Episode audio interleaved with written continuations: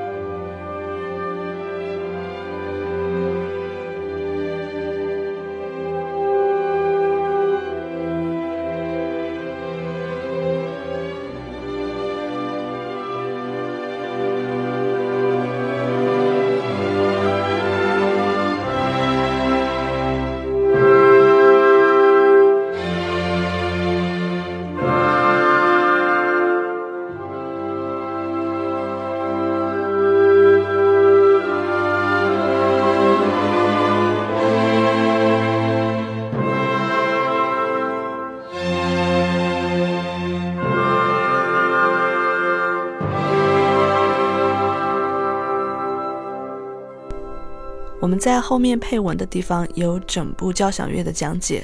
我其实就是在网上随便百度了一下，网上讲解一大堆啊，我就改了改比较生僻的地方，还加了一些吐槽。随着我们的讲解呢，大家会慢慢喜欢上这种边看讲解边听音乐的感觉。心里有了预设，然后再去听，有的时候会有一种解谜的快感。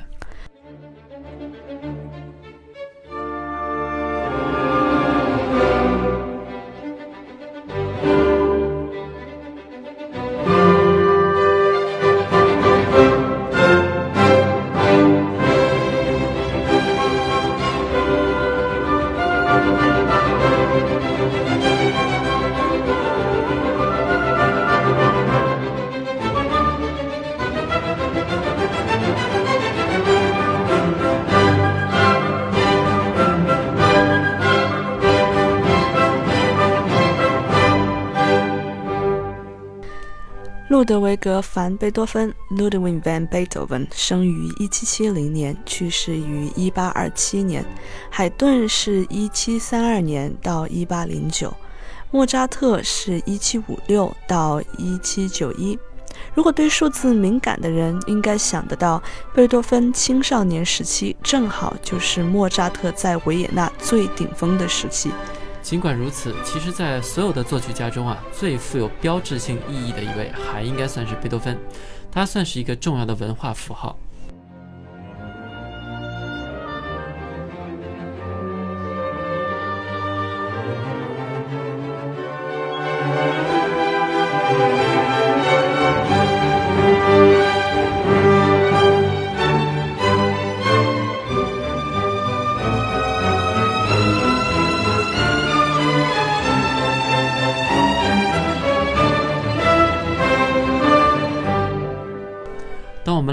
想象一下艺术天才的样子时，很多时候一个固有的印象就会产生在我们的脑海里。至少我是这样的，我会觉得艺术家们都是有点脾气古怪，头发一直很蓬乱，总是喜欢抗争。那贝多芬呢，就是这样。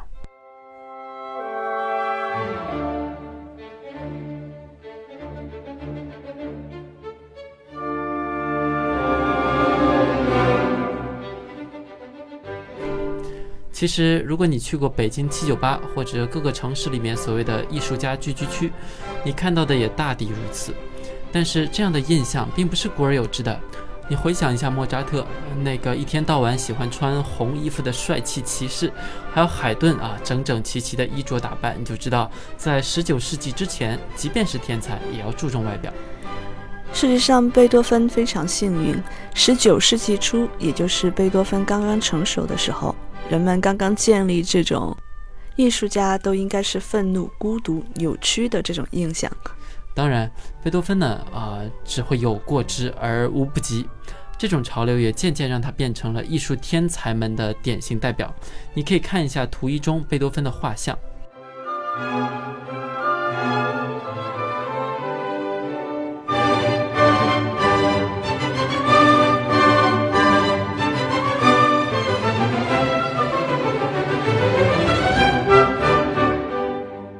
当年的贝多芬常常在维也纳的街道上走来走去，完全不管别人怎么想，忽略整个世界。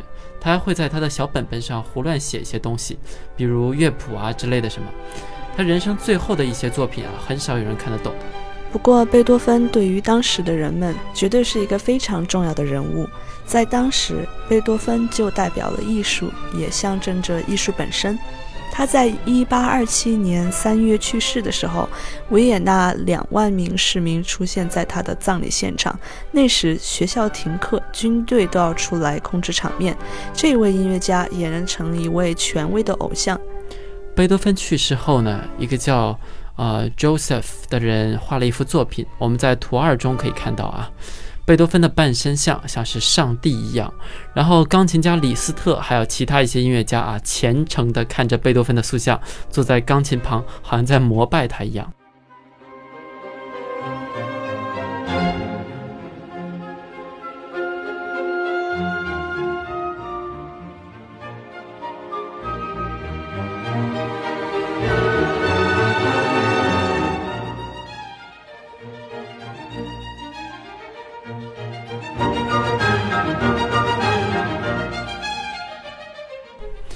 图三中是贝多芬作曲时的状态，当然是不是真的呢？我也不清楚。不过这种状态确实是很多人对于贝多芬当时的描述。回想一下海顿，图四可以对比一下，真的也不像贝多芬这么疯狂。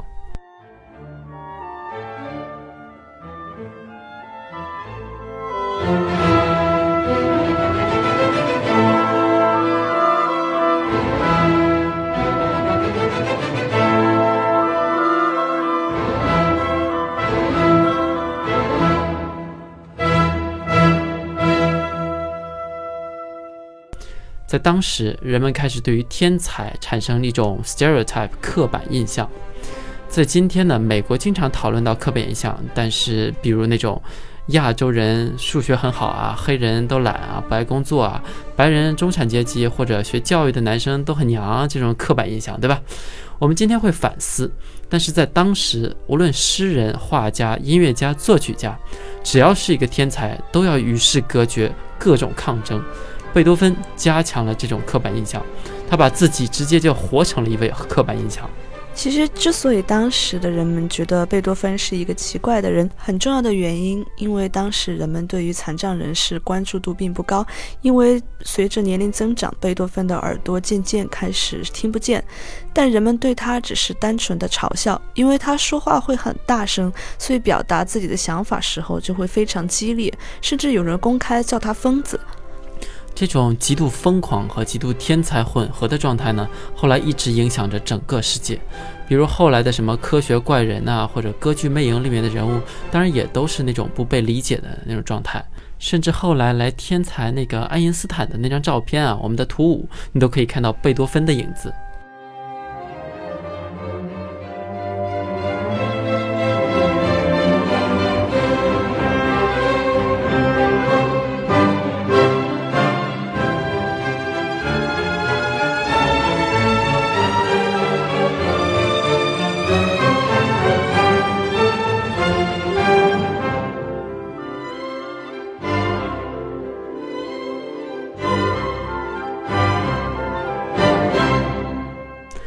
另外，从好多事情都可以看得出，贝多芬对于自己的评价那是超级高的。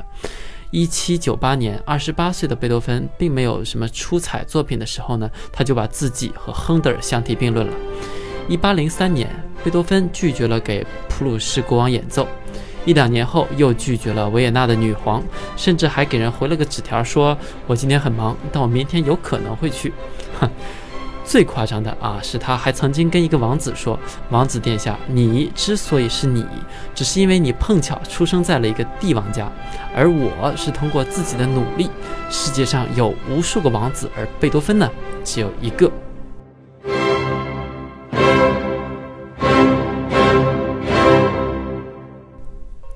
当然，贝多芬的这种说法当然很酷，对吧？也被后人当做反抗权贵的典型。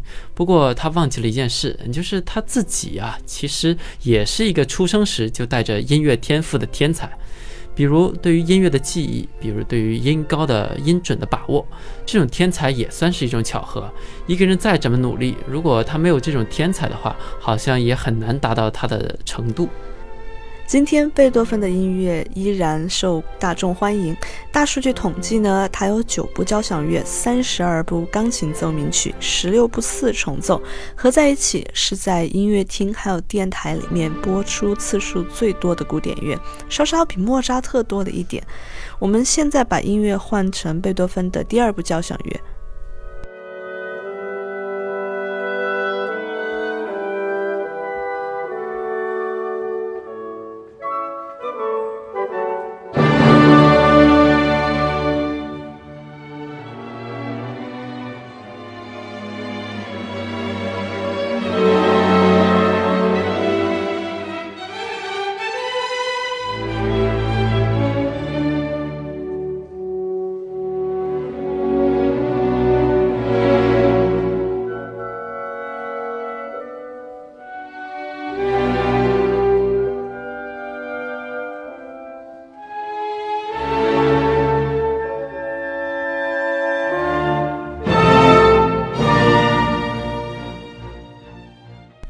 如果说莫扎特的音乐可以让人窥探到宇宙的真谛，那莫贝多芬的音乐呢，就是在告诉我们个人抗争。心理学里面有一种投射啊，音乐也是如此。我们很容易在听贝多芬的时候想象到自己，他的抗争呢，也就变成了我们所有人的抗争。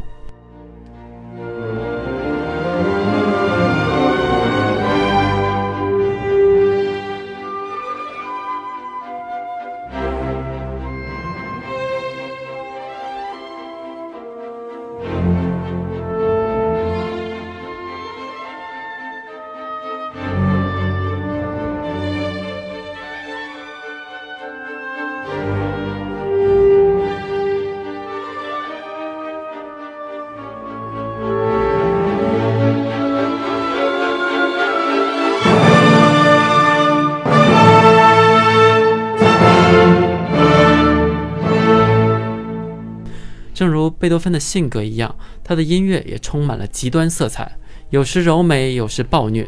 也正如贝多芬自己啊，他努力战胜自己的失聪，他的音乐里面带有一种反抗和最终胜利的色彩，同时伴有强烈的道德观，就好像在和我们每一个人的内心在对话。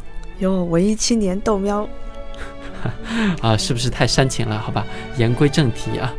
历史学家一般会把贝多芬的音乐分成三个阶段：早期、中期和晚期。在他早期作品中，贝多芬写了很多古典主义曲式的作品，比如奏鸣曲式、回旋曲、变奏曲等等。他一直很喜欢古典主义的音乐题材，比如交响乐、奏鸣曲、协奏曲、四重奏和歌剧。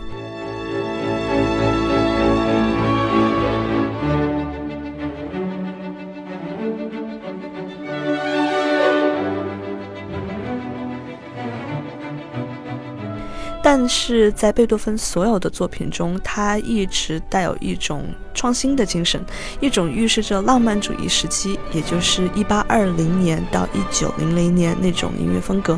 比如在慢板乐章中，总有一种热情如歌的表达，而快板乐章中，则总是伴有极为强烈的节奏感。这种对比有别之前的交响乐效果。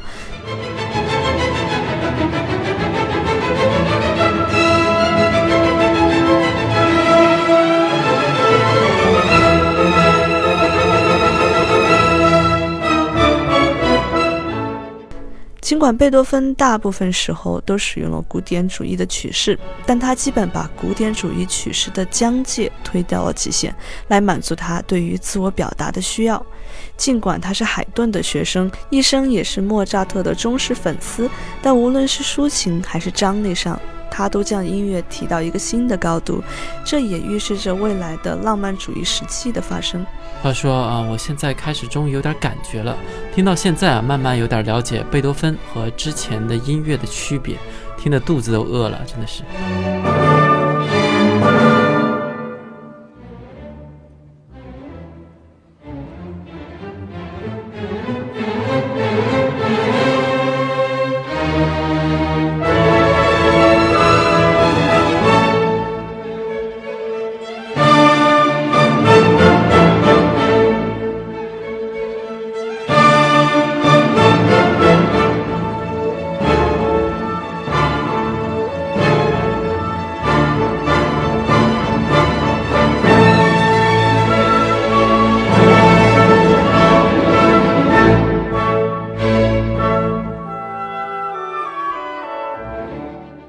们下一期会再仔细讲一讲早期贝多芬作曲的特点。这样我们的时间又差不多了。如果你想找我们本期的戏配乐啊，请到喜马拉雅 FM 个人主页里找纯音乐文件夹，记得加微信号 Have a Day 下划线奶啊九啊啊，在这里也要感谢大家的打赏，也请大家关注我的微博 McNeil Smith 音乐学院庞燕。我们下一期再见。